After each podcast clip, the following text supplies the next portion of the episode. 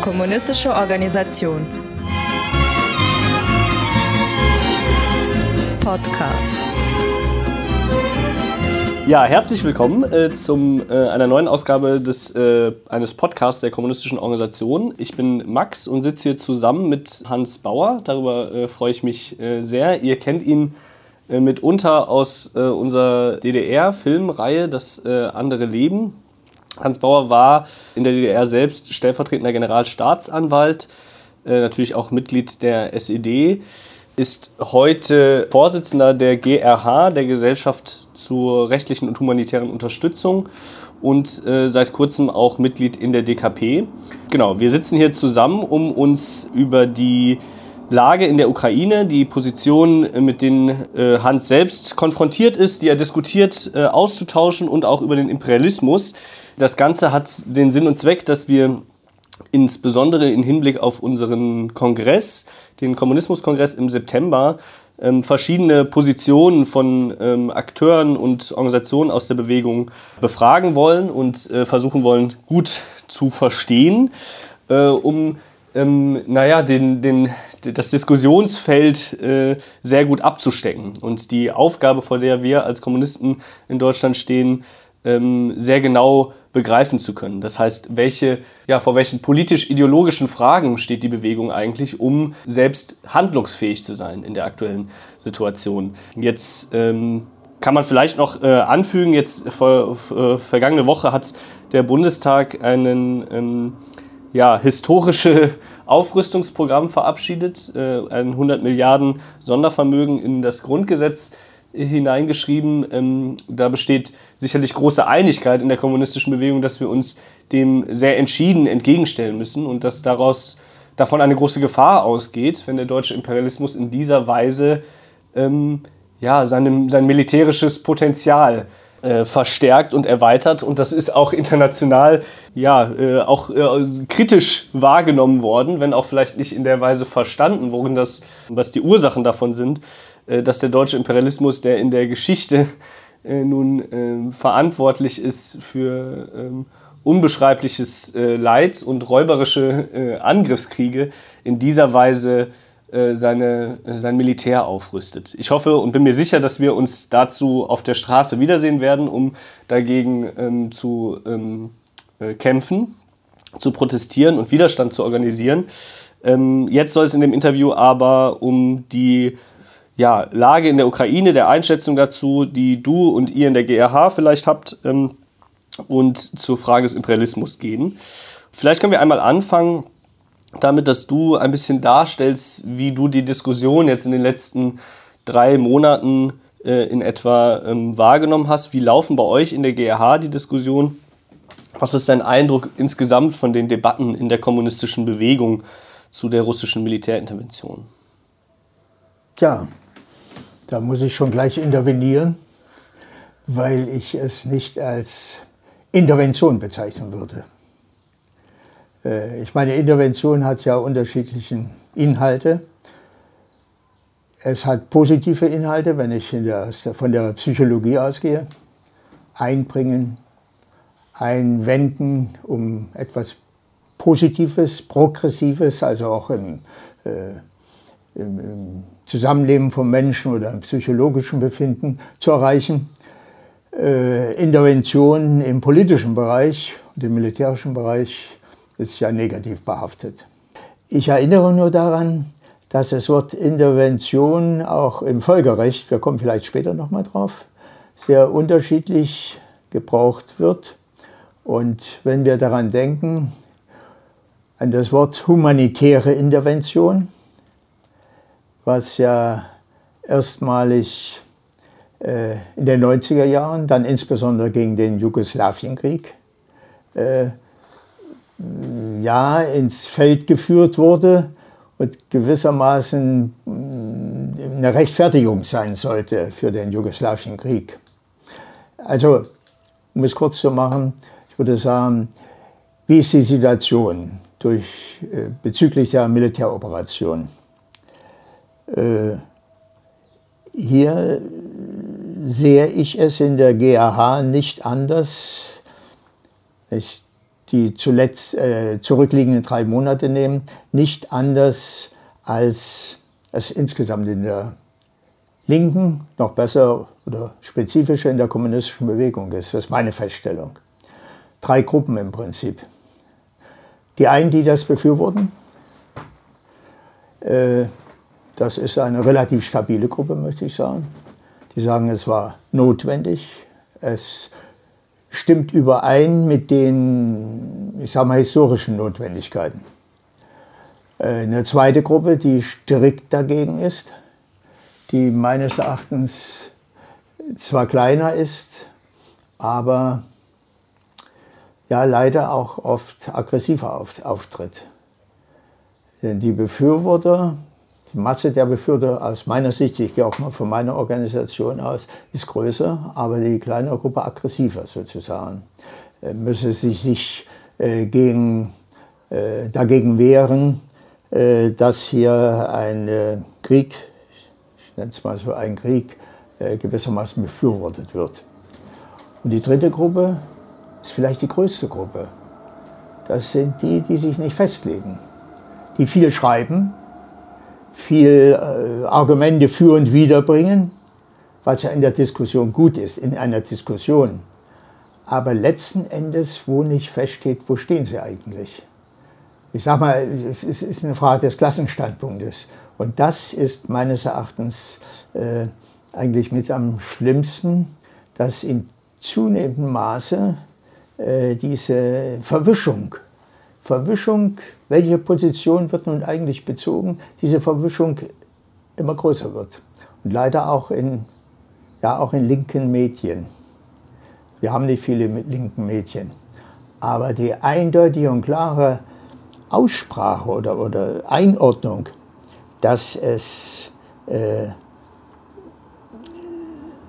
welche Position ich nun einnehme, die fehlt mir häufig. Und Je länger der Artikel ist, umso schwerer fällt es mir am Schluss zu sagen, ja, wo stehen eigentlich diejenigen, die das schreiben, beziehungsweise die so, diese Meinung jetzt mal konkret vertreten. Also insoweit meine ich schon, es gibt, ist in der GH auch so, wir haben auch Genossinnen und Genossen, die ich nicht verurteile, mit denen ich auch gern streiten würde, aber äh, viele bekennen sich nicht eindeutig zu einer klaren Position. Ja, aber ich also vielleicht, um da direkt nochmal einzuhaken, ist das nicht auch ähm, nachvollziehbar gewissermaßen? Also ich, ich, ich, äh, es geht natürlich darum, dass wir eine sehr klar, uns eine sehr klare Position erarbeiten und dahin kommen, aber ich verstehe das vor dem Hintergrund einer, naja, äh, politischen und ideologischen Krise der kommunistischen Bewegung insgesamt. Ja, also dass, äh, dass ähm, die, das Verständnis des Imperialismus und der äh, kapitalistischen Länder äh, weltweit, ähm, naja, dünn ist, sag ich mal. Ja? Oder uns da was verloren gegangen ist, auch im Verlauf der Geschichte unserer Bewegung, äh, was wir uns zurückerarbeiten müssen. Und auch das als wesentliches Fundament uns fehlt, um jetzt in dieser Situation sehr genau sagen, Einschätzung treffen zu können äh, und Handlungsorientierung treffen zu können. Das heißt, ähm, darin, so verstehe ich vor allem die Aufgabe. Andererseits ist natürlich der gesellschaftliche Druck enorm. Ja? Also, dass natürlich alles, äh, äh, ähm, was nicht der Linie jetzt der äh, NATO im Prinzip äh, entspricht, ähm, äh, ja, verächtlich gemacht wird. Ja, ja, äh, äh, stimmt natürlich. Also ich sage mal, das ist eine Situation, äh, die gegenwärtig eingetreten ist, wie wir sie, ich glaube, noch nicht hatten. Also zumindest seit Jahrzehnten. Ich, ich kann mich jedenfalls nicht daran erinnern. So kompliziert, dass ein Land äh, in einen anderen Staat einmarschiert, und äh, das erstmal vordergründig natürlich als eine, ich verwende es mal so hier, Intervention oder Angriff sozusagen betrachtet wird, öffentlich so dargestellt wird. Und dass nun gerade wir, jetzt mal kommunistische Bewegung, auch vor der Frage steht natürlich, wie ist das zu beurteilen? Und dass es da auch unterschiedliche Meinungen geben kann, Klarheit. Also ich denke nicht nur Ausdruck der Krise der kommunistischen Bewegung, äh, vielleicht der krasseste, aber äh, es ist, äh, sag mal, etwas völlig, eine völlig neue Herausforderung, der wir uns hier stellen müssen. Und das hat natürlich Konsequenzen für den Umgang miteinander und natürlich auch, wie wir öffentlich auftreten und wie wir uns dem der Politik die wir ja insgesamt verurteilen, Deutschland oder überhaupt Imperialismus, äh, entgegenstellen und, und widersetzen. Aber äh, es äh, darf uns deshalb nicht verloren gehen, äh, erstens diese Auseinandersetzung unter uns zu führen, aber nicht in der Öffentlichkeit zu führen. Also in der Öffentlichkeit meine ich jetzt mal auch in der Medienöffentlichkeit, wie es ja zum Teil geschieht, wenn ich von linken Zeitungen sprach, also jetzt mal, wo teilweise auch nicht mehr sichtbar ist. Und, und äh, also sozusagen ein Neutrum, ein Neutrum dargestellt wird. Also, sagen wir, ein Klassenstandpunkt muss, müssen wir uns erarbeiten, aber äh, um diesen zu arbeiten, brauchen wir sozusagen nicht die Öffentlichkeit, wo der Gegner natürlich kräftig mitmischt, er ja eigentlich vorgibt. Und das Zweite, das ist das Ergebnis auch dessen, was ich eben sagte, dass inzwischen ja auch viele Linke, auch Kommunistinnen, Kommunisten, äh, äh,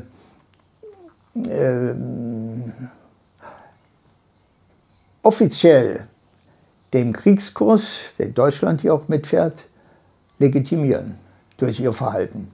Also sie gehen zu Demos mit, halten zwar hoch nie wieder Krieg und dergleichen mehr, aber äh, es fehlt, und ja, na sicher, ich meine, nach dem, was vorgegeben schon ist, wer führt im Moment, und damit ist eigentlich, ich sag mal, äh, wird es, ich sag mal, selbst die positive, davon gehe ich mal aus, ja, auch die gute Absicht von Kommunisten wird damit sozusagen in Anspruch genommen von den Antikommunisten, von unseren Gegnern. Ja, das, das äh, sehe ich auf jeden Fall auch so, dass es diese Gruppen gibt und die Akteure gibt. Ich wollte jetzt ähm, eine Sache schon noch mal vielleicht kurz sagen, zu dem, was du gerade gesagt hast, zur Frage der Öffentlichkeit der Debatte. Da habe ich schon, glaube ich, wo ich jetzt stehe, ein bisschen einen anderen Blick noch drauf. Also ich glaube, ich verstehe, was du meinst im Sinne von, naja, äh, man muss äh, aufpassen, ähm, dass, dass am Ende seine eigene Position nicht äh, völlig nebulös, unklar und äh, letztlich in dem Sinne auslegbar wird, äh, dass man doch äh, ähm, äh, hinter dem eigenen Imperialismus steht. Aber ist es nicht so, dass wir als Kommunisten die öffentliche Debatte trotzdem gerade in dieser Situation unbedingt untereinander brauchen, um überhaupt diese verschiedenen Positionen mal äh, zutage zu befördern und ähm, ja, also ich, ich meine, wir führen in der KO eine sehr öffentliche Di Diskussion. Ja? Wir, wir führen auf der, äh, auf der Website, haben wir eine Diskussionstribüne ähm, errichtet und uns auch schon sehr bewusst dafür entschieden, zu sagen, wir können das nicht äh, unter, einfach äh, un unter Verschluss halten, sowieso nicht, erstens. Und zweitens, ähm, äh, um mit der Absicht des Vorankommens der Bewegung insgesamt, müssen wir sehr klar die... Ähm, die offenen Fragen und Dissense ähm, nachzeichnen, ja, sehr klar offenlegen. Wo, wo, wo bestehen hier eigentlich Diskussionen, um sie anzupacken? Und in dem Sinne, denke ich, habe ich den Eindruck, brauchen wir die öffentliche Diskussion als Kommunisten, unter Kommunisten, wie die Luft zum Atmen eigentlich. So, ja. Du hast das richtig gesagt, unter Kommunisten. Und da müssen wir die entsprechende Form finden. Ich meine, die, äh, die wir zum Teil auch noch nicht gefunden haben. Unter Kommunisten ja. Bloß wie wir sie bei uns führen, ohne sozusagen jetzt mal in der Öffentlichkeit noch mehr Verwirrung zu schaffen. Wenn ich nicht in der Lage bin, und das ist das Problem, mit dem, was ich jetzt mal als Organisation oder Partei, wie auch immer, kommunistisch, nach außen trage, auch zu vermitteln einen Standpunkt. Kann ich auch sagen, es gibt Unterschiede, aber nach sozusagen diese Unsicherheiten und sogar die Auseinandersetzung so nach außen, nach außen trage, äh, ich denke mal, schade ich mir mehr, als es von Nutzen ist. Also das ist eine entscheidende Frage, wie führe ich die Auseinandersetzung? Und wenn ich in langen Reden, Aufsätzen äh, sozusagen unsere eigenen äh, Auseinandersetzungen darstelle, den Gegner, der nutzt es nur. Wem nutzt es ansonsten? Ich muss unter uns Klarheit schaffen. Und ich bin der Meinung, in so einer Frage, äh, in absehbarer Zeit werden wir da auch keine absolute Klarheit schaffen. Es wird auch Unterschiede bleiben, die werden bleiben. Und wer es absolut nicht verträgt, dass ich eine solche klare Position, jetzt in diesem Fall sagen wir zu Russland, einnehme, äh, muss auch Konsequenzen ziehen. Also ich finde, äh, Zurückweichen oder sogar Feigheit im Interesse einer scheinbaren Einheit äh, nutzt uns gar nichts. Und das betrifft ja nicht nur die Sachen, wir kennen es ja aus anderen kommunistischen Organisationen, Parteien und so weiter genauso. Ja. Also DDR, über zwei Millionen SED-Mitglieder. Was hat uns das genutzt? Ich glaube, wir müssen vielleicht mal jetzt uns direkt ähm, in die Sache stürzen, um ähm, das nochmal mehr zu verstehen, weil ähm, es ist schon auch aus meiner Sicht auf jeden Fall so, dass äh, die Position, die ich von der GH gelesen habe, ihr habt am 1.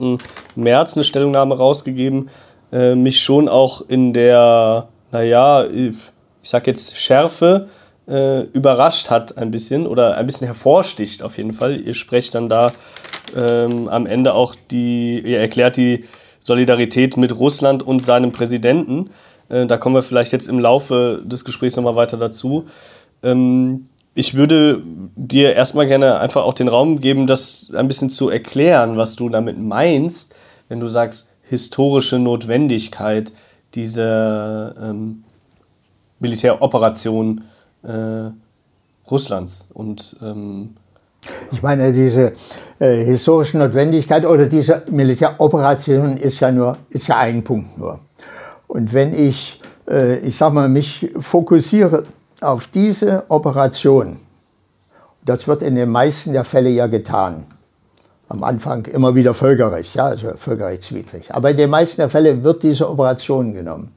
Und das ist meines Erachtens ja falsch. Es ist, es ist zu eng betrachtet. Eigentlich, ich meine, der Scholz hat so in anderen Zusammenhang gesagt, das ist Zeitenwende, da meinte er ja die Operation. Ich würde mal sagen, die Zeitenwende war für uns zunächst 1990. Wegfall sozialistischen Weltsystems, Auflösung der Sowjetunion und natürlich für Deutschland hier Annexion der DDR. Das war eine Zeitenwende. Und seitdem, ich meine, die Absichten des Imperialismus bestanden ja vorher auch schon, äh, natürlich, das wissen wir. Also äh, sozusagen Sozialismus, Kommunismus zu liquidieren. Sowohl staatlich, aber auch natürlich in den Gedanken der Menschen. Aber das war eine Zeitenwende, wo wirklich sich alles umkehrte. Ein starker sozialistischer Gegenpol nicht mehr existierte und damit der Imperialismus jetzt, ich sag mal, freien Lauf hatte. Und noch befördert über viele Jahre auch durch das Verhalten Russlands, also der Russischen Föderation. Und diese Zeitenwende, äh, diese, diese lange Entwicklung von dort bis zu dieser Militäroperation 24, bis heute anhaltend, das muss ich als Ganze sehen, wo äh, wir kennen die äh, nicht nur Theorie, die Strategie von Brzezinski. Es muss sozusagen äh, äh die lange, der lange Atem, den der Imperialismus ja immer beweist, äh, den 90er Jahren bereits äh, Schritt für Schritt dichter an Russland ran. Also Russland so geschwächt werden, dass es nicht mehr in der Weltpolitik eine Rolle spielen kann und natürlich letztlich Schritt für Schritt dann gegen China. Da müssen wir noch über Unterschiede in den imperialistischen Staaten sprechen, ist klar. Aber sozusagen, dass von dort her ein Staat nach dem anderen Mitglied der NATO wurde, ein Staat nach dem anderen der EU beitrat, die EU immer stärker auch militarisiert wurde, bis jetzt, dass man über eine eigene Armee der EU spricht. Also sozusagen äh, Russland immer mehr in die Zange genommen wurde in, und dabei insbesondere die Ukraine und die baltischen Staaten. eine ganz große Rolle spielten und spielen. Schon zu Zeiten der Sowjetunion die Bedeutung der Ukraine, aber in beiden Bereichen, also baltische Staaten und auch in der Geschichte jetzt mal der Ukraine, faschistische Elemente eine Rolle spielten. So, sodass es genutzt wurde von der NATO, den westlichen Staaten insgesamt, gewissermaßen äh, Russland in eine Rolle der Bedeutungslosigkeit zu bringen. Nun wusste man, dass es eine Nuklearmacht, Atommacht, sehr stark militärisch, sehr stark, äh, dass da zwar Grenzen gesetzt sind, aber man kann einen Staat auch so weit in die Enge und Ecke treiben, dass er, nun ich sage auch mal, seine nationale Identität verlieren könnte oder man ihn zwingen will dazu. Und für Russland ist die nationale Identität oder damals noch Sowjetunion, auch für Russland ist natürlich engstens mit der Geschichte verbunden. Also großer Vaterländischer Krieg, Oktoberrevolution, großer Vaterländischer Krieg. Äh, also sozusagen ein, ein, ein, ein Riesenland mit einem großen, mit vielen Völkern, äh, das, äh, ich sage mal, auch einen gewissen, natürlich, eine eigene Würde und einen eigenen Stolz hat. Und das kann man so weit treiben, dass man jetzt einen Punkt da nutzte. Also erstmal diese Erweiterung, immer dichter ran an die Grenzen, die Militärübungen und dann vor allen Dingen fokussiert es auf die Ukraine. Der Ukraine mit dem, was dort dann schließlich 2014 geschah. Und nur wenn man diese große Entwicklung sieht, was der Imperialismus sozusagen mit seiner Politik von 1990 sozusagen realisiert hat, Stückchen für Stückchen, und die einzelnen Punkte dort auch, kommt man eigentlich zu einer richtigen Bewertung, ist meine Meinung, einer richtigen Bemer äh, Bewertung äh, dieser Militäroperation. Man könnte fast sagen, Russland hat viel zu lange gewartet. Und das hing natürlich mit der spezifischen äh, Rolle äh, vor allen Dingen von, mit Jelzin zusammen, der sich ja damals vor allen Dingen von den USA völlig abhängig gemacht hat und mit dem neuen Selbstbewusstsein Russlands, äh, mit Putin, äh, war nun plötzlich Russland ein echter Rivale auch für die anderen imperialistischen Länder, nachdem Russland, die Föderation, nicht mehr so willig war wie bisher. So, und da musste etwas geschehen. Und das war nicht nur die Osterweiterung, das war eben dann auch der Maidan-Putsch, äh, die Absetzung, die widerrechtliche Absetzung von Janukowitsch, das rechtmäßigen Präsidenten und äh, was sich dann in der Folgezeit in den, im Bürgerkrieg äh, mit der äh, Entwicklung auf der Krim und natürlich mit den beiden Donbass-Republiken, Volksrepubliken äh, geschah, also entwickelte. Sodass also hier ein langer Entwicklungsweg zu sehen ist. Und wenn ich mich nur äh, jetzt mal auf dieses Stück 24. Februar konzentriere, das ist keine kommunistische Einschätzung. Ich denke, der dialektische oder, oder historische Materialismus verlangt eigentlich mehr, verlangt auch dialektisches Denken. Und nicht die Enge eines Ereignisses. Das ist für mich unbegreiflich. Gut, mag auch Anmaßung sein, aber wie Kommunisten sozusagen auf diesen Punkt sich dann nur konzentrieren. Unterm Strich wird dann irgendwo noch erwähnt mit Osterweiterungen, was da so alles geschieht. Aber ich sage mal, ich muss es aus der Entwicklung heraus doch auch Ursache. Das ist die Ursache und welche Wirkung hat es? Mhm. Ich, also ich finde es auf jeden Fall sehr, sehr gut. Also insgesamt erstmal den, den Blick zu weiten und auch die äh, Anforderungen an unsere äh, wissenschaftliche Analyse, äh, wirklich die Gesamtheit äh, aller Prozesse und äh, Akteure und Ereignisse zu sehen äh, und nichts einfach herauszugreifen. So, das, das ist, denke ich, tatsächlich ein großer Fehler. Und ich habe trotzdem Rückfragen dazu und will das auch gerne scharf mit dir diskutieren, weil ähm, das bei uns natürlich eine große Diskussion gibt und ich glaube, wir werden der nur gerecht, wenn wir versuchen, den Standpunkt, den ja. du jetzt so stark machst, auch wirklich auch dem auf dem Zahn zu führen. Ja. Und ähm, Jetzt hast du gesagt, die, ähm, dass äh, letztlich das lang entwickelte Ziel der NATO, ich würde sagen vor allem der US-geführten äh, äh, NATO, ist die, ähm, äh, das weltpolitische Ausschalten äh, äh, Russlands gewissermaßen. Ja? Also die Fähigkeit des äh, ökonomischen, militärischen Agierens Russlands zu eliminieren. Ja? Ähm, und sagst, das ist die Strategie, die von Brzezinski schon entwickelt wurde. Und dem kann ich, dem kann ich gut, gut folgen, dass das ähm, äh, das äh, Ziel des äh, US-Imperialismus ist. Jetzt hast du gleichzeitig aber auch gesagt, naja, in dieser Phase seit 1990 hat sich in Russland auch etwas entwickelt. Also die, der Bruch von Jelzin zu Putin zu einem, du hast gesagt, Selbstbewusstsein Russlands, ähm, der 2007 war es, glaube ich, ne, bei der Sicherheitskonferenz ja, äh, in, in München mhm. äh, gesagt hat, diese unipolare Ordnung der USA erkennen wir nicht an. Ja. Wir äh, sind der Meinung, es braucht Multipolarität. Ja. Ist nicht, drückt sich nicht eigentlich in, ähm, äh, und ich, ich denke auch, ich, äh, ich verstehe das auch so, dass äh, diese, ähm, dieses Selbstbewusstsein Russlands als äh, absoluter Angriff, Affront des US-Imperialismus äh, wahrgenommen wurde. Aber äh, ist es nicht so, dass sich eigentlich tatsächlich mit Putin der russische Kapitalismus auch zunehmend Ansprüche in der Welt ähm, formuliert hat und geltend gemacht hat und äh, ist dann dementsprechend,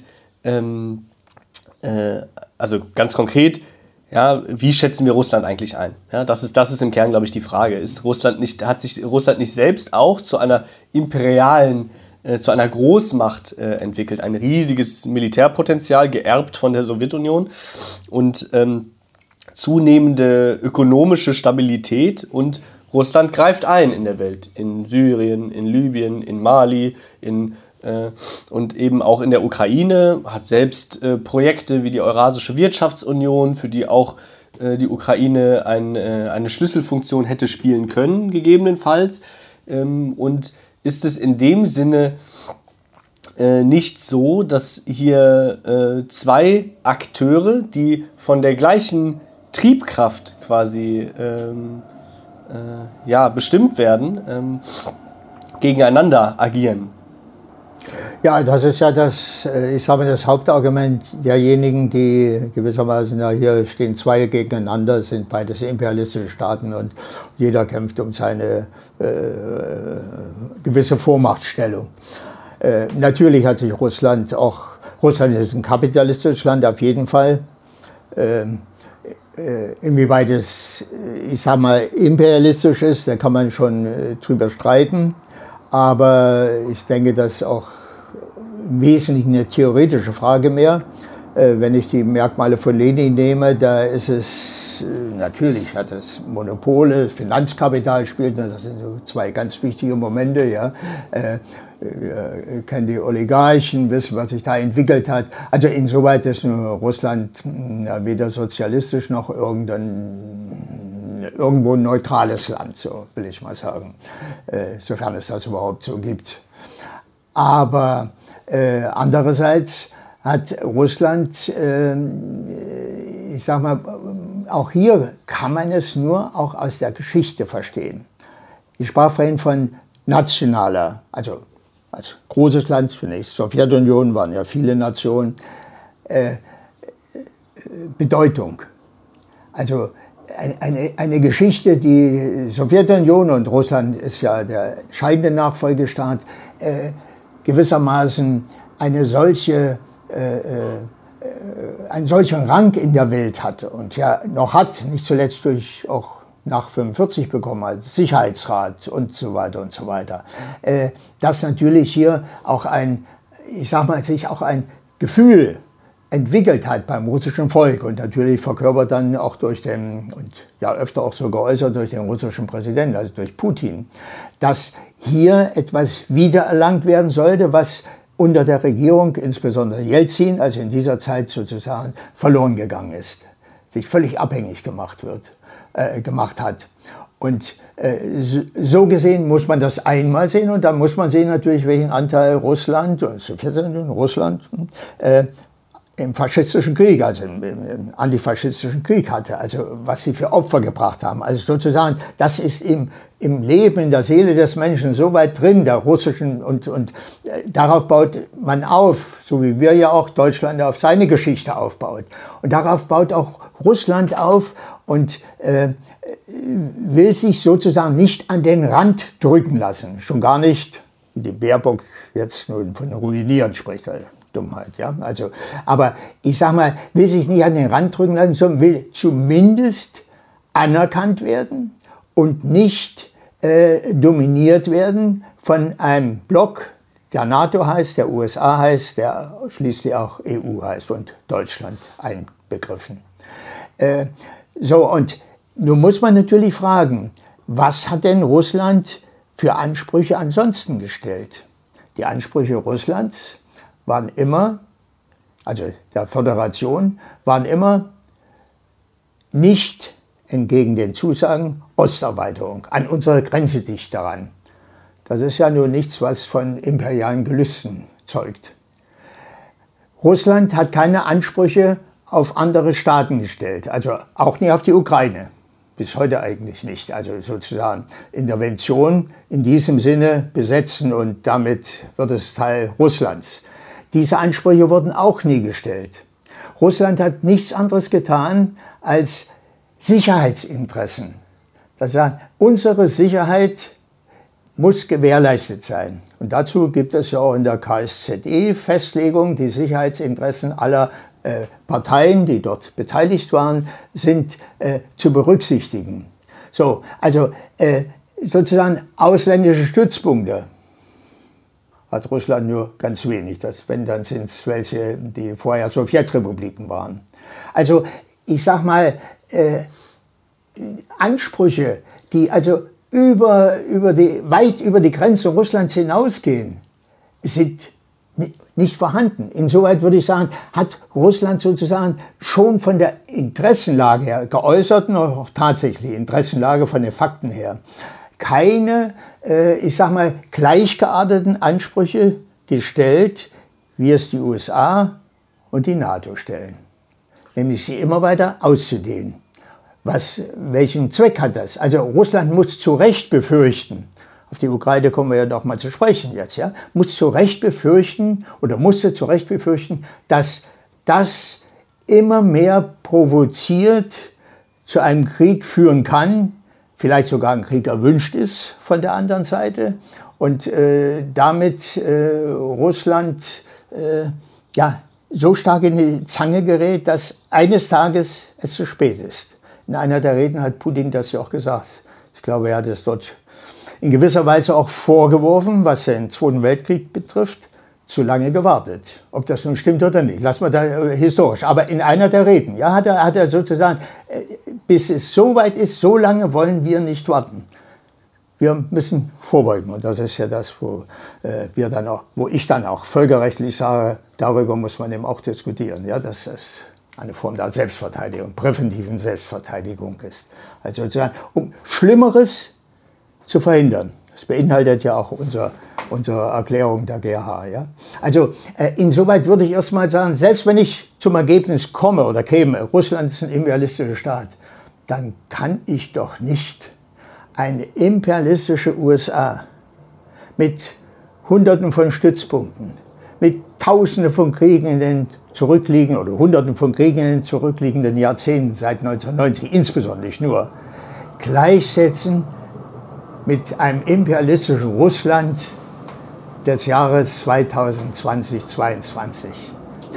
ich sag mal, völlig, also vergleichen kann man alles, aber völlig unvergleichlich jetzt mal. Unterschiedliche Qualitäten. Ja, ich sehe das auch so, dass das sehr ungleiche äh, Mächte sind, die da, die da im Spiel sind. Und äh, wir kommen ja gleich äh, vielleicht oder später auch noch mal ein bisschen dazu, den Imperialismus als Ganzes ein bisschen zu verstehen, welche Rolle die USA vielleicht eigentlich auch äh, darin spielen. Ähm, aber ich würde da noch mal kurz einhaken wollen. Du sagst, es sind keine expansiven Interessen Russlands, sondern es sind Sicherheitsinteressen. Es sind Interessen der nationalen Verteidigung eigentlich, der nach vorn Verteidigung, wenn man das so mal nennen will, die ähm, Russland geltend macht. Nun ist ja trotzdem die Frage, was, also, was verteidigt Russland dann da? Es wird in, äh, äh, also bei uns auch, aber auch in der kommunistischen Bewegung in Frage gestellt, inwiefern das denn etwas ist, womit wir uns als äh, internationale Arbeiterbewegung äh, gemein machen müssten. Ja? Also mit den Sicherheitsinteressen Russlands. Welche, äh, wie stehen die denn im Verhältnis zu der, äh, zu der Interessenslage der Arbeiterbewegung überhaupt? Wenn wir davon ausgehen, es ist ein äh, kapitalistisches Land, imperialistisch sei jetzt mal dahingestellt als offene Diskussion, äh, aber ein kapitalistisches Land, das heißt Russland verteidigt die Möglichkeit, weiter auch in der Weise, in der es auf seinem Entwicklungsstand fähig ist, Kapitalakkumulation zu betreiben, ähm, äh, seine äh, Rolle in der Welt ähm, äh, zu stärken und ähm, naja, die Ausbeutung der russischen Arbeiterklasse äh, weiter äh, durchführen. Inwiefern äh, ist denn das Souveränitätsinteresse Russlands für uns von, für uns von Bedeutung? Ja. ja, könnte man sagen. Wir sitzen da, ich sage mal, Kommunisten sitzen da, warten ab, wie wird sich entwickeln. Die sollen sich gegenseitig Köpfe einschlagen. Ich sage es jetzt naja, mal zugespitzt. Mhm. Ja, zugespitzt. Ja, so, so könnte ich natürlich auch rangehen, das stimmt. Ich meine, abgesehen davon äh, kann für Kommunisten nie der Maßstab sein, ja, sondern äh, muss zu jeder politischen, auch militärischen Sache auch eine Meinung sich bilden und auch, auch suchen, welches ist unsere Position natürlich, ja. Und da äh, möchte ich sagen, äh, sind im Prinzip äh,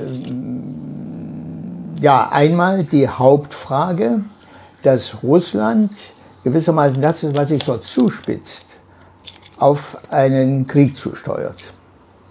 Äh, und hier spielt dann zum Beispiel die Ukraine eine Rolle die ja schon im Jahre 2006 oder so, der schon, schon sich bemüht hatte, in die NATO zu kommen. Das war sechs oder sieben, ja, es damals äh, zurückgestellt wurde erstmal. Aber äh, sozusagen die Ukraine sozusagen ein Land oder ein Staat zu finden, der in der Lage ist und bereit ist, sozusagen das auszuführen, was die anderen nicht offiziell wollen, also NATO, USA. Und das äh, spiegelt sich dann in der Entwicklung der Ukraine wieder mit all dem, was dort äh, geschah und äh, geschehen ist. Und äh, äh, insoweit hat es in erster Linie zunächst erstmal für uns Bedeutung im Kampf, im Friedenskampf, als Kommunisten jetzt mal, uns dort auch eine klare Position wenn, also sozusagen, wenn wir dort nicht Partei beziehen und nicht auch äh, Widerstand leisten, dann lassen wir eine Entwicklung zu, die unweigerlich oder mit größter Wahrscheinlichkeit zu einem Krieg führt. So wie wir wissen, imperialistische Staaten, die Gesetzmäßigkeit eines Krieges. Denn die, die Aufteilung der Welt ist ja erstmal abgeschlossen gewesen. So. Die Aufteilung erfolgt ja nunmehr ökonomisch und, und äh, in anderer Art und Weise. Äh, so, und äh, das äh, kann nicht unser Anliegen sein, gewissermaßen neutraler Betrachter zu sein, ohne dort Position zu beziehen. Und zum anderen, äh, welche Position nun beziehen? Äh, ich denke, da hat die Geschichte bewiesen, dass eigentlich vielleicht neben dem deutschen Imperialismus, der USA-Imperialismus, derjenige ist, der mindestens genauso viel, wenn nicht noch größere Verbrechen in der Geschichte begangen hat als der deutsche Imperialismus, wenn wir alles zusammen mal nehmen. Und hinzu kommt, äh, also so, dass, äh, ich sage mal so, dass eigentlich der deutsche Imperialismus, äh, der deutsche der USA und die Imperialismen, die ihm folgen, dazu kommen wir vielleicht noch zum Deutschen, sozusagen für uns Gegner sind. Also Anti-Imperialismus heißt gegen diesen Imperialismus, gegen diese Expansionsbestrebung dieses, dieser Imperialismen zu kämpfen. Und drittens, Russland hat an verschiedenen Brennpunkten gezeigt, dass es, ich sage mal, eine auch progressive Position beziehen kann und bezieht. Ich erwähne nur Syrien zum Beispiel. Syrien, wo es auf Bitte der Regierung rechtmäßig, im Unterschied zu den USA und anderen Westmächten, äh, dort Unterstützung geleistet hat, geholfen hat, dass eine solche bunte Revolution nicht zum Erfolg führte, wie sie dutzendfach in anderen Ländern durchgeführt wurde. Es hat durch Veto in, im, im Sicherheitsrat gegen bestimmte Anträge der USA gestimmt oder Großbritanniens gestimmt. Also sozusagen, es hat sogar eine friedenserhaltende oder stabilisierende Rolle gespielt. Aber ja nicht, weil es prinzipiell eine Macht des Friedens wäre, so verstehe ich das, sondern aus äh, eigenen, eigenen Interessen quasi des russischen Kapitalismus, die tatsächlich in dieser Situation für die Arbeiterbewegung gut waren oder es eine Interessensüberschneidung gab in gut. Syrien, oder? Ja gut, äh, das, das kann schon sein. Also ich sage mal, dass da unterschiedliche Interessen in, in Russland bestanden. Ja, also jetzt nehmen wir mal. Nee, ich, ich meine ich mein nur, ja. dass, es, dass es quasi also, nicht prinzipiell eine Friedensmacht äh, wäre, sondern quasi innerhalb des Gefüges des Imperialismus und der Konflikte und Auseinandersetzung äh, eine über, dass es tatsächlich zu über Interessensübereinstimmung kommen kann und gekommen ist? Ja, ich denke mal, objektiv, ob, objektiv hat es äh, friedenserhaltende Rolle gespielt. Objektiv. Welche Interessen jetzt mal subjektiv auch äh, dahinter standen. Aber objektiv schon.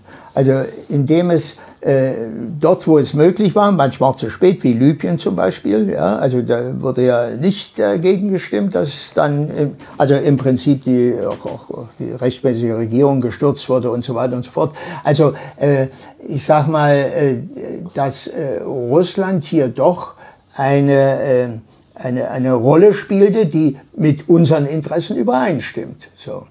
Und also unseren Interessen, dass sie ich sage mal, die gewisse Stabilität in der Welt bestehen bleibt. Dass nicht alles das, was inzwischen ja zum großen Teil geschehen ist, äh, sozusagen in Frage gestellt ist, wo wir wissen, das, was danach erfolgte, war viel schlimmer. Also wenn wir Libanon, Libyen und, und, und afrikanische Staaten und so weiter sehen und, und Militäreinsätze und dergleichen mehr, dass äh, Russland sozusagen dort eigentlich ja, ich würde sagen, fast der einzige Gegenpol, militärisch. Der Gegenpol zu destabilisierenden, auflösenden Maßnahmen äh, der imperialistischen Staaten war, der NATO war und der USA waren. Und insoweit äh, kann ich nun rätseln, äh, welche Interessen bei Russland dahinter standen, aber objektiv waren es friedenserhaltende Maßnahmen. Zumindest Maßnahmen, die nicht noch stärker das ganze, ich sag mal, die ganze Welt in Erschütterung brachten. So, und aus diesem Grunde würde ich schon sagen, äh, besteht unser Interesse, jetzt mal auch als Kommunisten, schon äh, daran, dass auch dem Imperialismus, also diesem Imperialismus, den besonders aggressiven Imperialismus, Paroli geboten werden muss. Und nehmen wir mal äh, Mal den Zweiten Weltkrieg. Da hat Frankreich auch gegen Faschisten gekämpft, zwei imperialistische Staaten. Ja? Und, und andere Staaten, die Imperialisten waren, die haben auch gegeneinander, ich sag mal aus, aus edlen Motiven. Die französische Bourgeoisie und, und Großkapital hat da sicher manches anders gesehen. Aber ich sag mal. Aber für Sie ging es auch um die Ausschaltung auch eines imperialistischen Konkurrenten. Ja, natürlich. Und wer wird heute bestreiten, dass die Resistance in Frankreich etwas sehr Progressives war. Natürlich, natürlich. So, und so meine ich auch, also ich sag mal, da standen auch imperialistische Staaten sich gegenüber. Das wird heute, ja, ich finde auch völlig vergessen. Auch das gehört zur, äh, ich sag mal, zum äh, Geschichtsbetrachtung für äh, das Marxisten-Leninisten. Es ist äh, ein, wir merken schon, es ist ein riesiges Feld, in dem wir uns hier bewegen. Ich weiß gar nicht, ich weiß gar nicht so genau, wo ich, wo ich, äh, wo ich äh, am besten äh, ansetzen kann. Ich finde es äh, auf jeden Fall ein sehr anregendes Gespräch schon. Ähm, aber vielleicht bleiben wir bei genau dem letzten Punkt eigentlich, den du nochmal gemacht hast, die Frage des Antiimperialismus, was das eigentlich heißt. Wenn wir verstehen äh, und dem, äh, in dem Zusammenhang können wir uns vielleicht auch ein bisschen dem zuwenden, was denn der Imperialismus heute, welche wie wir bestimmte, äh, die Rollen bestimmter Länder, vor allem des US-Imperialismus, aber auch des, äh, ich sag mal, der alten Imperialisten, also Deutschland, Großbritannien, Frankreich und so einschätzen können. Aber wenn du sagst, es geht äh, ähm, vor allem auch der, darum, diesen ähm, hegemonialen Mächten Einhalt zu, äh, Einhalt, äh, zu äh, gebieten, ähm, ist das nicht letztlich eine Position, die die kommunistische Bewegung stets darauf ähm, verdammt, ich sage das jetzt mal in der Schärfe, ja, äh, in Anführungsstrichen nur diese äh, Abwehrkämpfe zu führen oder nur die, die, den Kampf eben gegen den, gegen den schlimmsten Imperialisten zu führen und eigentlich die entscheidende Verbindung, nämlich den äh, Anti-Imperialismus mit dem Antikapitalismus zu verstehen. Das heißt, die Perspektive des Sozialismus aufzumachen als tatsächliche äh, Auflösung ähm, der Bedingungen ähm, des immer wiederkehrenden äh, Krieges, der Neuaufteilung, äh, ähm, der monopolkapitalistischen äh, Konkurrenz und so weiter, diese Bedingungen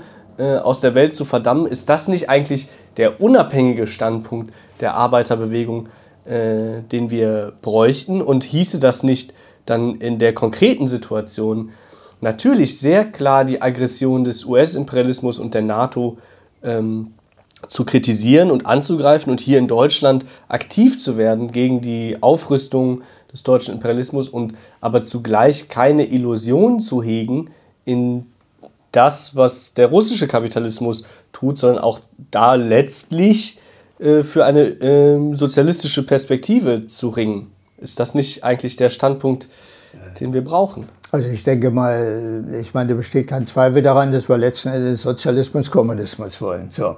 Und das auch unser Maßstab ist. Aber natürlich in der konkreten Situation im Blick bleiben muss und trotzdem in der konkreten Situation muss man die konkreten Aufgaben stellen. Die konkreten Aufgaben, die sind nun mal gegenwärtig so, dass wir, ich sage mal, Sozialismus nach dieser Niederlage, wir uns erst langsam wiederholen und nicht auf der Tagesordnung stehen und äh, stehen. Und äh, ihr habt in eurem Programm und Thesen das Schöne auch geschrieben, jetzt mal voll einverstanden, der Hauptfeind steht im eigenen Land so. Da geht es erstmal darum, im eigenen Land äh, erstmal diese Klarheit zu schaffen. Ja, die, diese Klarheit zu schaffen, weil wenn ich einiges lese, auch da wird sozusagen von Deutschland als Vasallen gesprochen. Sicher sind die auch Vasallen der USA, aber nicht nur Vasallen. Das ist, ist auch wieder zu kurz gegriffen.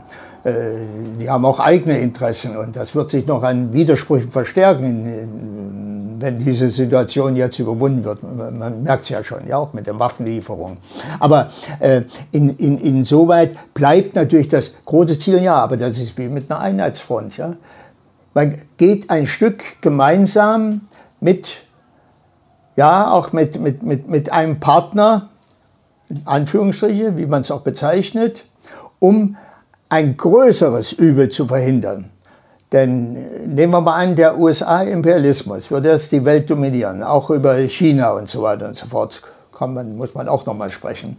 Äh, gewissermaßen, es führt letzten Endes zu einer Schwächung des, der kommunistischen, sozialistischen äh, Anstrengungen, Ideale. Äh, er kann sich voll konzentrieren auf ja, Profitinteressen letztlich, ja, auf seine Profitinteressen. Also muss man erstmal gemeinsam als Kommunisten so orientieren, was ist jetzt unsere Hauptaufgabe? Ist der deutsche Imperialismus, und das ist natürlich das, was sich gegenwärtig abspielt, äh, die Hegemonialbestrebungen des internationalen Imperialismus, also NATO, USA und so weiter. So, und nicht aus den Augen verlieren, dass aber es nichts daran ändert, was unsere Interessen angeht, also jetzt mal was unser, unser Ziel ist, unsere Strategie ist. So, und da finde ich äh, keinen Widerspruch darin, sondern äh, das ist, ist, ähnlich mit der Friedensbewegung, ja, ehrlich gesagt.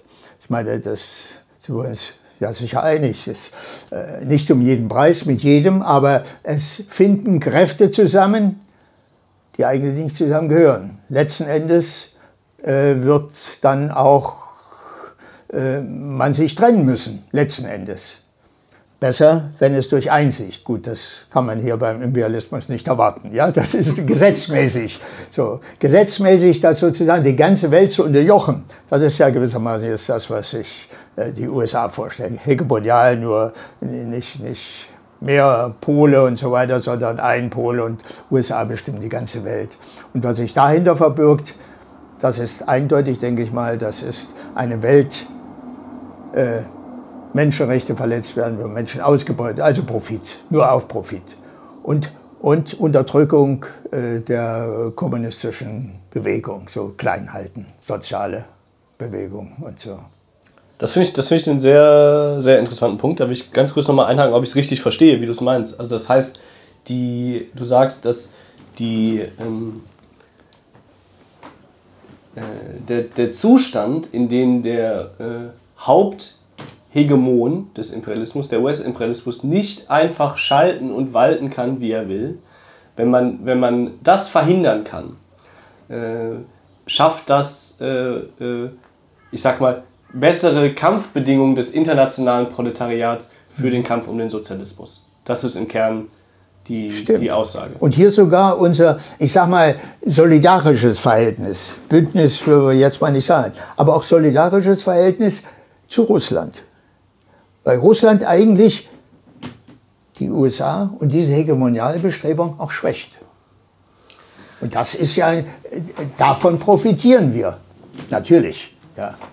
Ja, aber also, okay, das ist, das ist tatsächlich ein Punkt für, sich nochmal. Also diese, äh, auch in der Art, wie ihr das dann sagt, also Solidarität mit Russland und seinem Präsidenten, äh, da habe ich schon, ähm, da würde ich in der Weise nicht mitgehen, ja. Also das unterminiert doch die äh, Klassenverhältnisse in Russland selbst, oder? Also ich meine, äh, das eine ist, zu dem Schluss zu kommen, zu sagen, es gibt äh, gemeinsame Interessen zwischen der internationalen Arbeiterbewegung und dem, was der russische Staat äh, aktuell tut und tun muss, vielleicht, ja, sich der äh, Unterwerfungsstrategie des äh, vor allem US-geführten äh, Imperialismus dem sich entgegenzustellen. Da gibt es eine Interessensgemeinschaft mit der Arbeiterbewegung, ähm, weil es ähm, die Kampfbedingungen international äh, ähm, verschlechtern würde, wenn das der Fall ist, und sicherlich auch die äh, konkreten sozialen Bedingungen in Russland äh, auch eher vielleicht in den Zustand der 90er Jahre zurückversetzen würde. Äh, ähm, genau. Äh, dem kann man, also kann ich zumindest was abgewinnen, so, dass das, äh, das so zu sehen. Aber das ist ja was anderes, als in dem Satz Solidarität zu erklären mit einem Land, äh, und einer Regierung, die äh, selbst von sich erstens äh, keinen Hehl aus seinem Antikommunismus macht. Also ein Putin, der das, finde ich, sehr, sehr deutlich in seinen Reden im Februar auch gemacht hat, wie er denn eigentlich zur Sowjetunion sich stellt. Ja? Und ähm, ja, und natürlich auch notwendigerweise die Interessen seines ähm, Kapitals vertritt und damit äh, auch äh, im Widerspruch steht äh, unmittelbar zu den Klasseninteressen der russischen Arbeiterbewegung. Ja, also die ja, da muss man vielleicht sagen, ich meine, Putin hatte auch, ich, sage, ich würde so empfinden, auch zum Teil ein bisschen widersprüchliche Äußerungen, aber er hat vom Untergang der Sowjetunion als größte geostrategische Katastrophe. So aber geostrategisch, nicht ja. politische Katastrophe. Ja, das ist gut. doch ein Unterschied, oder? Aber das ist doch sozusagen, sozusagen, seitdem hat sich alles so entwickelt, das ist für ihn, also sozusagen, da hat er natürlich nicht nur an sein Volk appelliert ja, und an sein Volk gedacht, sondern dass damit die Welt äh, völlig durcheinander gekommen ist und natürlich strategisch andere Kräfte, also der USA-Imperialismus insbesondere sozusagen Oberhand hat und freie Räume hat. So, und äh, wenn ich sage solidarisch, so ist es in einer konkreten Situation. Also ich sage mal, das war ja kurz nach dem 24. Nach diesen Maßnahmen, das ist das, was ich vorhin meinte, muss man auch Position beziehen. Und nicht erst Wochen, Monate abwarten, ehe man zu einer Position kommt oder aber dann naja, weder noch. Und da war ich schon der Meinung, da muss man sagen, diese Maßnahme, und das verstehe ich jetzt mal unter solidarisch, diese Maßnahme war aus unserer Sicht gerechtfertigt. So. Und das ist für mich Solidarität. Das heißt ja nur nicht, dass ich damit Klassensolidarität äh, verkünde. Ähm, und auch nicht mit dem Präsidenten, aber uns lag es natürlich daran, oder mir auch, dass der Name Putin dort mit ist, weil man ja das dann generell so in den öffentlichen, in den Medien sozusagen wie ein, ein Wahnsinniger, der dort wie Hitler sozusagen Krieg macht oder so etwas. Also das verstehe ich. In einer konkreten Situation muss ich für oder wieder. Und wenn ich dafür bin, dann muss ich auch mich deutlich äußern, ob ich das Wort Solidarität nehme oder nicht, aber im Prinzip auch zeigen, auf wessen Seite stehe ich. So. Und das war für uns und, und äh, nach wie vor, wir haben jetzt in unserer neuen Mitteilung haben wir das auch nochmal betont sozusagen. Ja. Und einige sind da schon wieder ein bisschen zurück, also nicht jetzt bei uns, sondern generell und so. Ja. Das, das wird nicht das Gegenteil behauptet, aber auch äh, ein bisschen abgeschwächt gewissermaßen. So, äh, so ungefähr, wann hört Russland mit dem Krieg auf oder so. Ne? Also ich finde schon, für Kommunisten ist es für mich das Erste, äh, natürlich nachdenken, ist völlig klar. Also nicht so ad hoc und, und aber ich muss ein, ich sage ich muss eine Klassenposition erstmal beziehen zu einer konkreten Situation, in einer konkreten Situation. Das war für uns jetzt mal auch ein. Ja. Aber ist es, okay, bleiben wir, bleiben wir vielleicht da tatsächlich noch mal ein bisschen, weil ich glaube, das ist eigentlich äh, äh mit, mit einem Dreh- und Angelpunkt, um den wir uns da bewegen müssen und das, was ich noch besser verstehen will. Also wenn wir sagen, okay, wir müssen eine Klassenposition äh, ergreifen, ähm, unbedingte Zustimmung, dann heißt das doch, dass wir die konkreten Ereignisse vor dem Hintergrund eines Kampf, also vor dem Hintergrund unseres Kampfes für den Sozialismus beurteilen müssen. Ja. Ja, das heißt, so wie ich das verstehe, wir, wir, äh, wir brauchen, ähm, und das ist, glaube ich, auch mit einem Kernproblem, dahin komme ich zumindest immer wieder, dass es eigentlich diese Strategie für den Sozialismus, äh, die fehlt uns. Die fehlt und also das nur den Punkt nur kurz zu Ende machen, also das quasi ähm, äh, wie, welche Rolle spielt denn die, äh, diese Verteidigung der nationalen Sicherheitsinteressen, der nationalen äh, ähm, Souveränität Russlands für äh, die Strategie der internationalen Arbeiterbewegung im Kampf um den Sozialismus. Das muss man doch ins Verhältnis setzen. Dann erst kann ich einen klaren Klassenstandpunkt ziehen, weil ansonsten äh, müsste man doch sagen, äh, also jetzt der Vergleich wird auch oft gemacht, ich glaube, der hat berechtigterweise, äh, wird das auch kritisiert, dass das äh, ähm, eine völlig andere Situation heute ist zum Ersten Weltkrieg. Ja? Äh, aber es wird in der Diskussion, kommt es oft auf zu sagen, naja, hier hat doch auch Lenin äh, sehr deutlich gemacht, ähm, dass es darum geht, eben sich nicht auf die eine oder andere Seite zu schlagen, sondern die, äh, das, ähm, die revolutionären Kämpfe in den eigenen Ländern ähm, so zu entwickeln, um die Lücken zu, für, revolutionäre, für revolutionäres Potenzial zu nutzen, so in etwa. Ja. Mm wäre ja auch eine Möglichkeit zu sagen, naja, ist das denn nicht eigentlich heute die Situation? Das heißt, man muss dann schon sehr genau sein, glaube ich, zu sagen, dieses Ereignis vor dem Hintergrund unserer Strategie für den Sozialismus. Wenn, ich, äh, wenn es gelingt, auch durch dieses Ereignis, das, was über Jahre nicht gelungen ist, durch Aufforderungen, Minsk und so weiter und so fort, ja, ich muss das nicht nochmal aufzählen, durch dieses Ereignis, ich sage mal, einen gewissen Status quo zu erhalten, also sozusagen, dass die hegemonialen Mächte oder Macht USA nicht noch weiter vorschreiten können, finde ich, ist das schon objektiv auch ein Gewinn für unseren eigenen Kampf. Auch kannst, für die internationale Kannst du das ein bisschen Arbeit genauer versuchen zu beschreiben? Warum ist das gut für unseren Kampf? Warum ist das wichtig? Ja, wenn, äh, sagen wir mal, die USA oder die NATO völlig dominieren in der Welt, äh, sind natürlich die Möglichkeiten, eine sagen wir, kommunistische Bewegung zu unterdrücken, viel, viel größer, als wenn es multipolar, wenn, also sagen wir Status quo, wo, wo wirklich noch die, ja was heißt wirklich, äh, wo die Möglichkeit bestehen, dass sich die Arbeiterklasse, die Kommunisten in ihren Ländern und, und international auch vereinen. Also sag mal, und, und äh, nicht sozusagen von einem Imperialismus so dominiert werden, dass sie noch weniger Spielraum haben. Ich sage mal noch weniger. Als das bisher geschieht und geschah. Und die Gefahr besteht, würde eben meines Erachtens bestehen, äh, wenn es nicht gelingt, Einhalt zu gebieten, das, was die USA macht. Abgesehen davon, äh, in, wenn es zu einem großen Krieg kommt, ist das alles umsonst. Insoweit ist ja das eigentlich das Übergreifende. Also wir haben ja auch geschrieben, um Schlimmeres zu verhindern. So. Äh, ich sage mal, dann ist kommunistische, der kommunistische Gedanke äh, weit weg, weil die Menschheit gefährdet ist. Ja.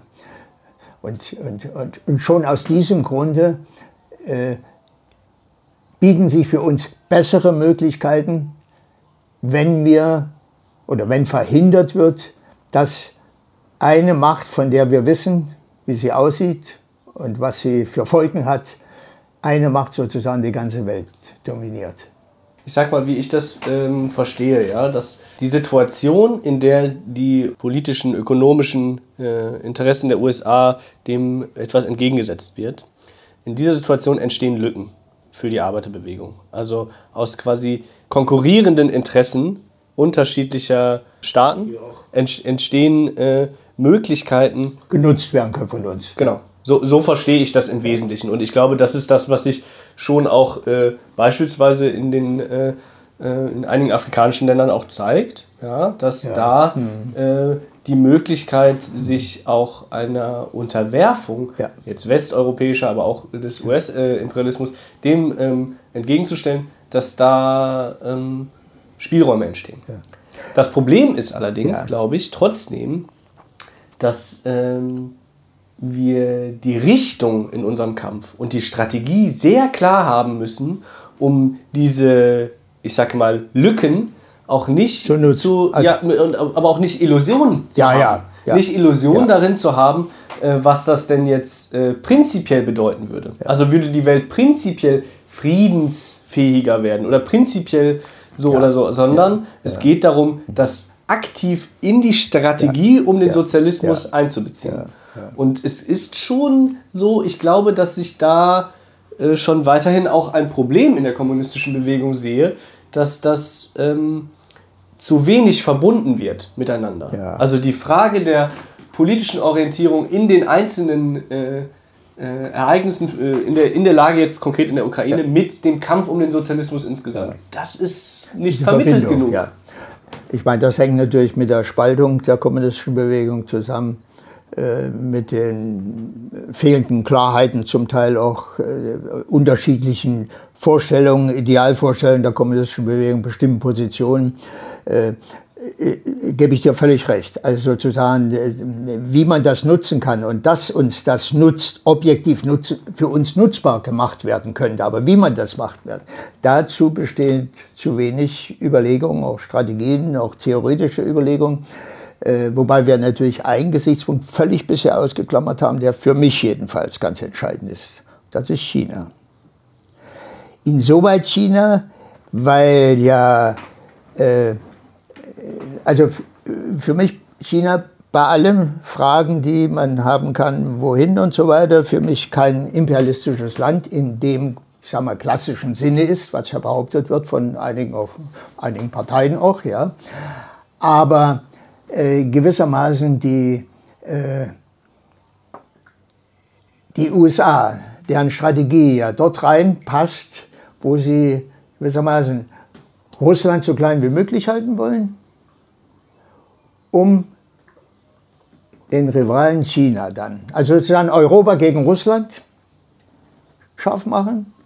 Zwischen Russland und Deutschland kein nichts mehr geschieht, also echt alles abgebrochen wird, der Wunsch. Und die USA sich auf China konzentrieren können. Das ist ja eigentlich der, für die USA der Hauptgegner. Russland ist nur so ein Durchgangsposten, dass sie Europa sozusagen überlassen, in Anführungsstrichen. So, und in China sehe ich, und insoweit ist es ja nicht völlig aus der Luft gegriffen, würde ich sagen,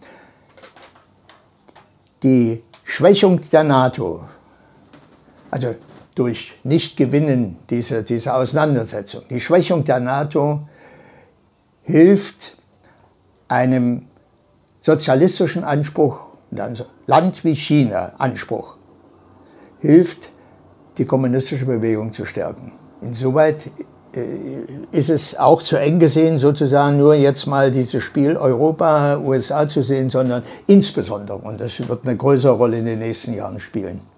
Und da sehe ich eigentlich, und ich sage mal auch die meisten von uns, also das kann ich nur wirklich sagen. Also bei uns ist da fast Einstimmigkeit, auch in unseren Kreisen. China als große Hoffnung. Da gibt es äh, natürlich ist schon jene Bedenken, ich kenne ja auch die Literatur dazu, die China als Neo-Imperialismus bezeichnen und, und, und äh, dann irgendwelche Nachweise von der Ökonomie herführen und so weiter. Aber äh, erstens, es gibt eine kommunistische Partei, die offensichtlich gewaltiges, also sagen wir offensichtlich auch in der Hand hat, diese Entwicklung in diesem Riesenland und vor allen Dingen mit dieser Riesenbevölkerung. Und zweitens, was es inzwischen erreicht hat. Und dass es nun Marktwirtschaft, also so eine Kombination versucht, kann falsch sein, kann schief gehen, aber ich sage mal, dort entwickelt sich etwas, was uns jetzt mal so große Hoffnung gibt. Und auch aus den Beziehungen und Kontakten zu China wir überzeugt sind, davon auch ich überzeugt bin, äh, dort ist die Welt also die kommunistische Bewegung wird sich auf China mit konzentrieren müssen, ob das heute nun so betrachtet wird oder nicht. Insoweit können wir unsere Kämpfe jetzt mal hier in Europa und Russland und, und so weiter nicht losgelöst von dem sehen, was sich gerade dort vollzieht. Und natürlich das auch sozusagen die, die Niederlage, auch die ökonomische vor allen Dingen der USA auch mit beschert. Ja.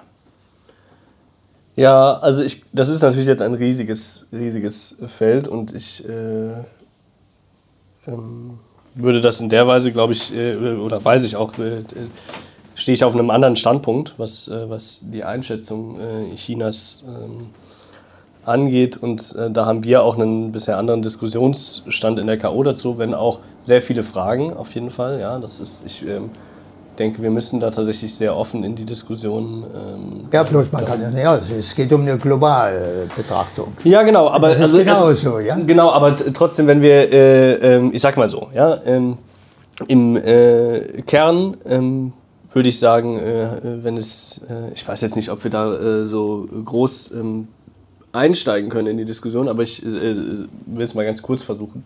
Von meinem Standpunkt aus, in China hat es eine Kontorevolution gegeben in, äh, es hat eine Öffnung quasi zu oder eine Entwicklung hin zur Marktwirtschaft, zum Kapitalismus äh, gegeben und ähm, vor diesem Hintergrund agiert äh, China mit den Rudimenten eines sozialistischen Landes und einer Tradition äh, äh, einer sozialistischen Revolution, ähm, aber vor allem äh, mit kapitalistischen Interessen in der Welt. Und das tun sie in Konkurrenz natürlich zum US-Imperialismus äh, und auch da entstehen Lücken und Möglichkeiten für die Arbeiterbewegung, aber als Ganzes äh, habe ich doch den Eindruck, dass man sehr vorsichtig sein muss mit der Hoffnung in, in die kommunistische Partei Chinas und China als Ganzes, äh, weil da der Sozialismus doch auch zu etwas anderem gemacht wird als äh, äh, das, was die sozialistischen Produktionsverhältnisse, also Planwirtschaft äh, im Kern ähm, äh, als Zielstellung für uns äh, bedeuten, ja? sondern Sozialismus eher in dem Sinne Staat, Staatlichkeit, staatlichen Agierens. Und Gut, aber nehmen wir doch mal, also auch von der Theorie her, ich meine, das sind ja zwei, zwei Seiten, die sozusagen äh, sozialistische Gesellschaft und Staatlichkeit ausmachen. Das ist einmal die politische Macht und die ökonomische Macht. So, und äh, ich sage mal, die politische Macht ist von der Partei, äh, ich sage mal, weitgehend sozusagen ausgeübt. So. Also die Partei, die für sich in Anspruch nimmt und auch die, die Stadt lenkt. Also ich sage mal, äh, ohne jetzt meine feste Staatlichkeit eine Partei wäre das, was China heute auch technisch, technologisch und so weiter erreicht hat, nicht erreicht worden. Und bis dahin bestimmte, also sagen wir, die absolute Armut weitgehend und auch Ziele setzt bis 2050, die Armut zu besiegen und so weiter. Also sagen wir strategisch, auch der Partei, die strategisch rangeht. So, und das Zweite ist die Ökonomie. Das haben wir ja auch gelernt, wissen wir. Die Ökonomie äh, von einem, ich sag mal, äh, ja, wie auch immer, kapitalistischen Staat oder so in einen sozialistischen Staat, die Überführung, ist das folgende. Die entwickelt sich nicht schon bereits im Kapitalismus, sondern erst, wenn die Macht, jetzt mal die politische Macht, Diktatur des Proletariats vorhanden ist. So, und da bin ich der Meinung, das ist das, worum es jetzt in China geht. So. Und äh, dass er dort natürlich auch, äh, ich sag mal, Oligarchen, und wir kennen das alle, äh, dort Hass, die, die andere Interessen verfolgen. Es auch Mitglieder der Partei sind. Ja. Bitte? Auch Mitglieder der Partei. Auch sind. Mitglieder der Partei, mit denen aber eben auch, wissen wir ja, auch scharf abgerechnet wird, wenn sich. Ja, gut, äh, dass da Korruption, was weiß ich nicht, da auch alles gibt. Aber dass er sozusagen zum Teil auch auf der Kippe steht, wie sich das ökonomisch, also die ökonomischen Analysen, die ich gesehen habe, die den Nachweis führen, das ist imperialistisch, ist meines Erachtens insoweit unsinnig, weil, äh, wie gesagt, die Ökonomie entwickelt sich auf der Grundlage der politischen Macht. Und ist ja nichts, was schon reingetragen wird. Du musst die Macht an dich nehmen und wenn du die Macht hast, kannst du nachdem, wie auch immer, die, die, ich sag mal, die Ökonomie entwickelt ist, kannst du sozusagen, ich meine, das haben wir ja in der DDR auch nicht anders erlebt. Ja? Und, und genau, aber die Frage ist quasi, ob sich nicht eigentlich darüber, dass äh, privatwirtschaftliche äh, Elemente jo, in der Ökonomie eingeführt wurden, jo. auch wieder die, die politische Macht eigentlich unterhöhlen. Untergräbt. Äh, da, diese Gefahr besteht, deshalb sage ich ja, ich meine, das wird sich in China beweisen, wie stark die Partei sozusagen ihren Einfluss und ihre Macht ausüben kann und äh, auch, ich sag mal, auch privatwirtschaftliche Entwicklungen, die gegenwärtig auch sehr stark sind, ja, und sozusagen im Sinne äh, jetzt mal der politischen Macht für eine sozialistische Entwicklung auch offen hat. Ja, das ist, äh, ist, ist schon richtig. Das ist insoweit ich will nicht sagen auf der Kippe, aber in gewisser Weise schon nicht endgültig entschieden. Aber wenn ich jetzt mal diese Auseinandersetzung betrachte, so läuft es ja darauf hinaus, dass, dass also äh, die USA sozusagen, dass der hauptökonomische Feind, und wenn er dazu noch jetzt mal äh, sozialistische Elemente in sich hat, umso wichtiger eigentlich für uns das zu unterstützen. Ja. Ja, also ich glaube, da müssen wir schon äh, sehr viel mehr noch diskutieren und auch tatsächlich wissenschaftlich zu, zu äh, arbeiten, weil ich ähm, würde schon sagen, dass die Gefahr nicht klein ist, äh, in dieser Situation letztlich äh, doch den ähm, Klassenstandpunkt zu verlieren ja, und sich eigentlich tatsächlich eher in der, also da, da geht es dann ganz konkret schon um die Einschätzung ähm, Charakterisierung Chinas. Vielleicht lassen wir das noch, sparen wir das noch mal kurz aus. Das ist sicherlich ein großes Thema für sich eigentlich. Ähm Deutscher Imperialismus wäre noch interessant jetzt mal. Ja, wir haben ja dazu eigentlich fast gar nichts bisher. Vielleicht kannst du äh, einmal sagen, äh, was dein Verständnis von Imperialismus äh, heute im Wesentlichen ist. Äh, und dann können wir darüber vielleicht auch darüber reden, was die Rolle Deutschlands äh, ja. ist. Also ich bin schon der Meinung, dass es äh, ich sage mal, unterschiedliche Entwicklungsstufen auch des Imperialismus natürlich gibt. Ja.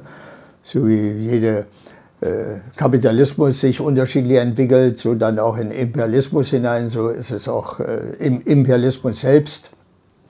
Deshalb würde ich die verschiedenen Imperialismen, sie bleiben imperialistisch und der Drang, Gesetzmäßigkeit auch zu Profit und Krieg und so weiter, der bleibt als Gesetzmäßigkeit natürlich erhalten.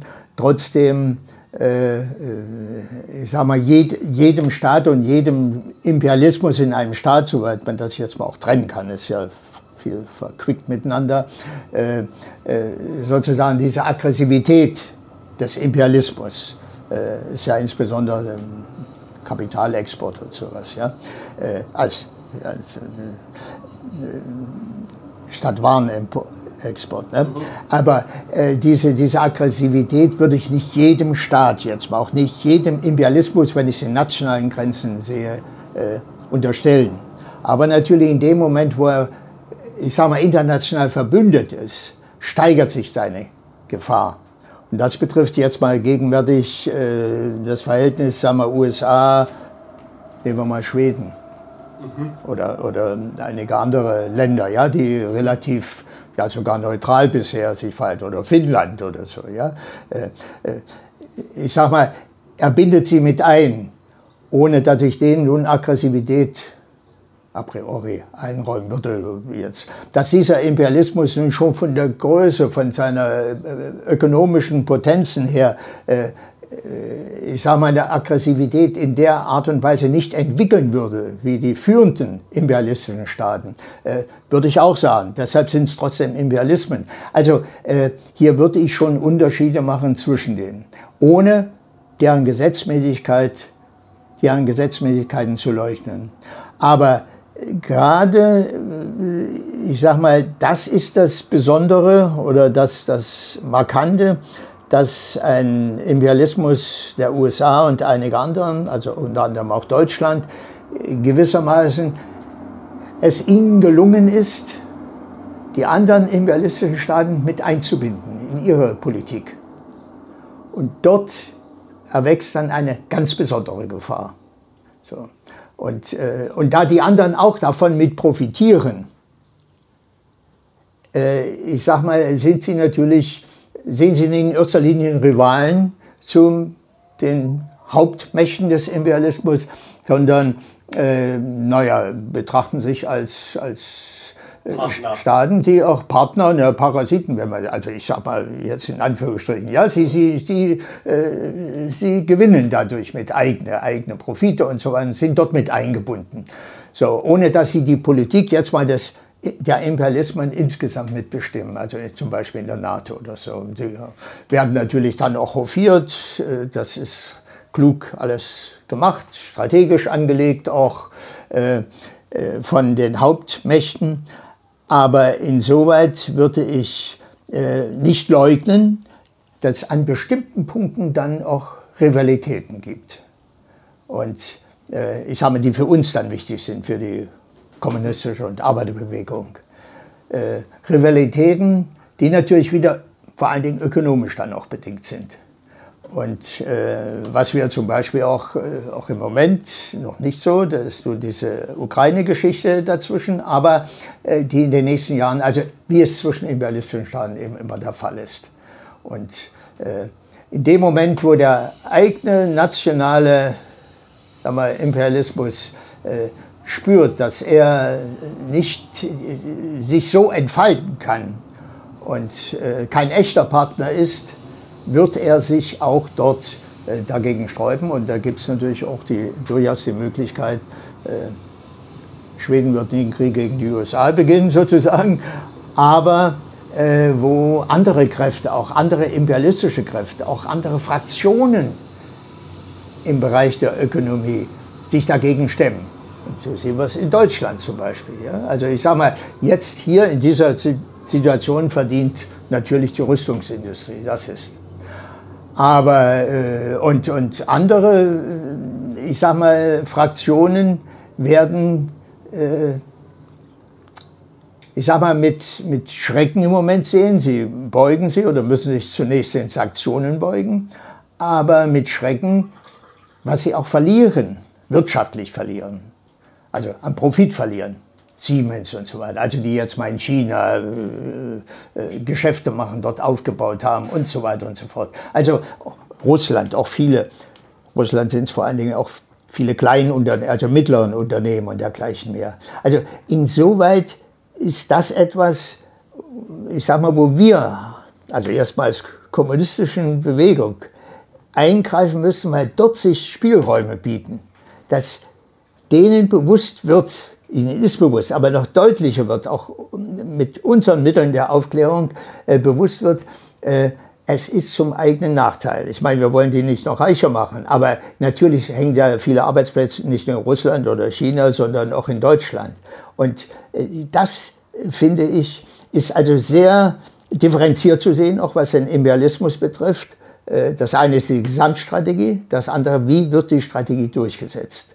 Wie wird sie umgesetzt, aus Sicht jetzt mal auch der Hauptmächte des Imperialismus? Und äh, welche ich sag mal, Konzerne, ökonomische Fraktionen äh, äh, haben Nachteile davon.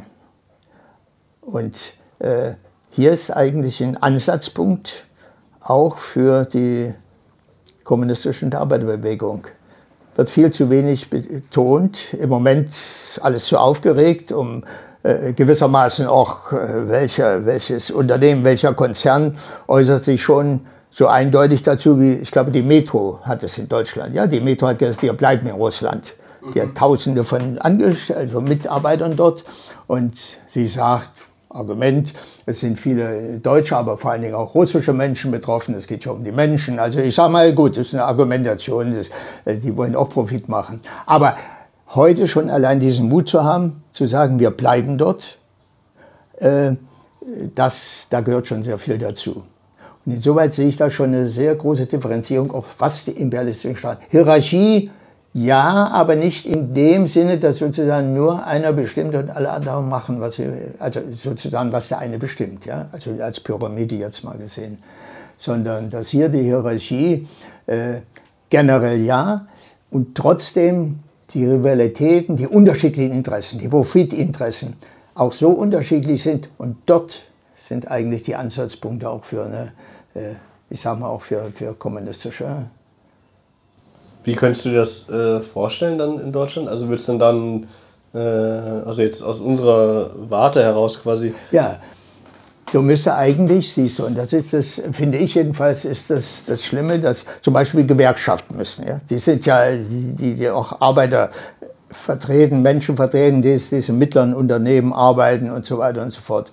Da sieht man die korrupte und opportunistische Haltung der deutschen Gewerkschaften. So, schlimm. Ja, also ich sag mal, Sozialdemokratie braucht man gar nicht zu sprechen. Die Linke wagt das schon gar nicht. Die spricht das dieser und jener Einzelperson mal an und das ist es. Aber ich finde, es wird auch von den kommunistischen Organisationen, Parteien, also äh, das zu wenig angesprochen. Natürlich erfordert das auch ein bisschen ökonomische Analysen. Was, was geht verloren, was, was betrifft die Menschen, was betrifft die Soziale. Darauf wird ja jetzt öfter mal hingewiesen. Ja? Äh, aber es ist nicht deutlich genug herausgekehrt. Ich meine, die Möglichkeiten, die wir gegenwärtig haben, sind im Moment jedenfalls recht gering. Und trotzdem muss man darauf deutlich hinweisen, äh, gewissermaßen, auch die, die, ich sag mal, die Widersprüche auch, auch, auch ähm, ausnutzen, nicht nur nutzen, ausnutzen auch zwischen äh, den verschiedenen Kapitalfraktionen, sage ich mal. Ja. Und vor allen Dingen aber jetzt mal auch, was die mittleren Betriebe zu Russland betrifft. Dort ist es ja ganz konkret. Ja. Das, das, äh, da, darüber muss man etwas genauer schreiben, also jetzt mal auch theoretisch, äh, Fakten und Zahlen und so etwas wäre nützlich, würde ich mal so sagen. Die Menschen bewusst zu machen, dass letzten Endes, was Deutschland betrifft, es sich auch selber schadet. Ich meine, wir müssen nicht bedauern, dass die, die Profite ja nicht so fließen. Ja? Äh, wird ja auch offiziell darauf hingewiesen, wird ja alles entgegengenommen, auch von der Bevölkerung. Die marschiert mit. Also ich sag mal, muss, ich sag mal, so eine Art äh, Gedankenverlust. Und, ja? Äh, was naja, das ist stattfindet. Die, die, Aufstellung wirklich auch einer ideologischen Front, würde ich sagen. Ideologische Front, ja, das ist etwa so wie 1990 die DDR, sage ich mal. Ja, wo sie alle im Westen marschiert sind. Inzwischen haben sie gemerkt, das ist gar nicht so, wie man hoffte, dachte, wünschte. Ne? Aber genau so eine Art Amnesie, so, ja? also Gedächtnisschwund. So.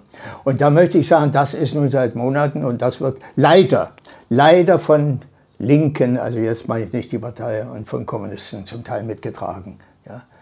Also welche Nachteile das fürs eigene hat. Ja. Und, und dass der deutsche Imperialismus, ich sage mal, seine ganz eigenen Interessen, also ich las jetzt was mal wieder, ja gut, aus russischer Sicht vielleicht von Vasallen und so weiter die Rede. Ja.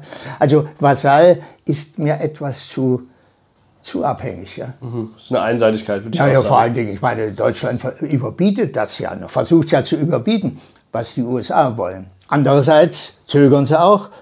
Ja, äh, aus welchem Grund auch, gibt es ja auch verschiedene Gründe. Aber Deutschland hat schon seine eigenen Interessen, und, äh, aber hat sich weitgehend Sanktionen angeschlossen, sogar nun weitere Sanktionen. Und die Politiker, naja, die machen das Geschäft letzten Endes der Rüstungsindustrie oder ist das so? Also was ist denn, warum macht das denn der deutsche Imperialismus? Warum ist denn das, äh, gibt es eine so große Einigkeit auch in der deutschen Politik? Äh, ich glaube, äh, äh Baerbock hatte das auch mal ge genannt gegenüber Wirtschaftsverbänden zu sagen, jetzt gilt das Primat der Politik. Jetzt müssen wir auch äh, ja, die, ja. die Übel, Profiteinbußen ja. äh, äh, hinzunehmen, das müssen wir akzeptieren. Also, aber vielleicht kannst du es nochmal äh, aus deiner Sicht erklären, warum über, werden denn quasi die Interessen der Geschäfte mit Russland übergangen? Ja, das ist, das ist die, die Frage ist berechtigt. Ich meine, mit der man sich auch mehr beschäftigen muss jetzt mal, weil ja von dort sich vielleicht auch Ansatzpunkte bieten, wo wir jetzt mal auch äh, hineinstoßen können. Aber meines Erachtens hat es unter anderem auch damit zu tun, dass hier wirklich die, ich sage mal, das Primat der Politik aus der aktuellen Situation heraus natürlich diese äh, militärische Operation, die gewissermaßen zu einer, zunächst zu einer solchen äh, ja, Lähmung geführt hat, auch der Öffentlichkeit. Und äh, die Folge Sanktionen sofort beschlossen wurden, die ja schon innerhalb weniger Tage dann kamen. Und nun wird über das siebte Paket der Sanktionen schon äh, gesprochen. Also äh, gewissermaßen, äh, also ich sage mal kurz oder lang bin ich überzeugt, dass die Basis, also jetzt mal bestimmte Fraktionen, äh, sich äh, der Monopole und so weiter auch äh, versuchen, dort rauszukommen. Ja, also ganz einfach. Äh, aber es ist natürlich erstmal von Nachteil und deshalb muss man auch sagen, die, das hängt natürlich auch mit den konkreten ja, Politikern, das ist ja auch nicht nur subjektiv, aber im Prinzip jetzt mal auch mit Unfähigkeit zum Teil auch. Ja. Und wenn man auch bundesdeutsche Politiker, ich sage mal älterer Generation und, und Militärs auch und so weiter, ja, und hört und so. Also äh, da muss man eigentlich staunen, selbst von Donani und solche Leute, ja, die ja nun wahrlich keine Kommunistenfreunde oder sowas sind, ja, aber, aber die sich äußern, äh, also äh, Unverständnis darüber, wie Deutschland sich auf diese Art und Weise an einem Krieg beteiligt, der äh, ihm mehr schadet als unter Umständen sogar Russland. Ja. Also Russland eine Unabhängigkeit, größere Unabhängigkeit äh, gibt und vor allen Dingen auch China, was ich begrüße, aber in die Arme treibt. Ja. Also äh, insoweit, äh, ich sage mal, es ist auch, ja, auch, auch politische Dummheit, Blindheit und Dummheit auch. Also wenn ich jetzt mal die wichtigsten Politiker nehme, jetzt mal, ja, Wirtschaftsminister, Außenminister, und so weiter und so ja, fort. Ja, da wäre ich, wär ich sehr vorsichtig, ehrlich gesagt. Also ich, ähm, also muss man sich dann, glaube ich, sehr genau äh, Ja, ich will jetzt nicht an Personen nur ja, aber das wäre falsch. Aber die, es ist ja eine reale äh, Abwägung würde ich sagen. Ja? Und das heißt, das, also ja, die, die, wägen, die wägen nicht ab. Also ich sag mal, ja, aber ich glaube, die haben sich entschieden in der Abwägung. Sie haben einen Standpunkt eingenommen und haben so. gesagt, und das war tatsächlich diese Art der Abwägung war ja, ja. sichtbar in der deutschen Politik, ja. vielleicht mit am deutlichsten an Nord Stream 2, ja. Äh, wie man sich jetzt da in dem Bündnis mit den USA äh, und ihrer ähm, Kampfansage gegen die äh, russische Föderation, wie man sich da einordnet. Ja, und äh, äh, man hat sich entschieden für eine, für eine Strategie gewissermaßen. Und die Strategie heißt, auf Kurs auf Ruinierung Russlands. Das heißt absolute Feindschaft, aber nicht, also das ist trotzdem etwas anderes sicherlich als das, was, die, was der US-Imperialismus äh, äh, konkret im Verhältnis zu Russland vorhat. Deutschland, also das wird sich zeigen, glaube ich, ja, inwiefern auch da Interessen an den Rohstoffen äh, und an dem russischen Markt äh, auch wieder, sich, sich wieder hervorkommen. Ja.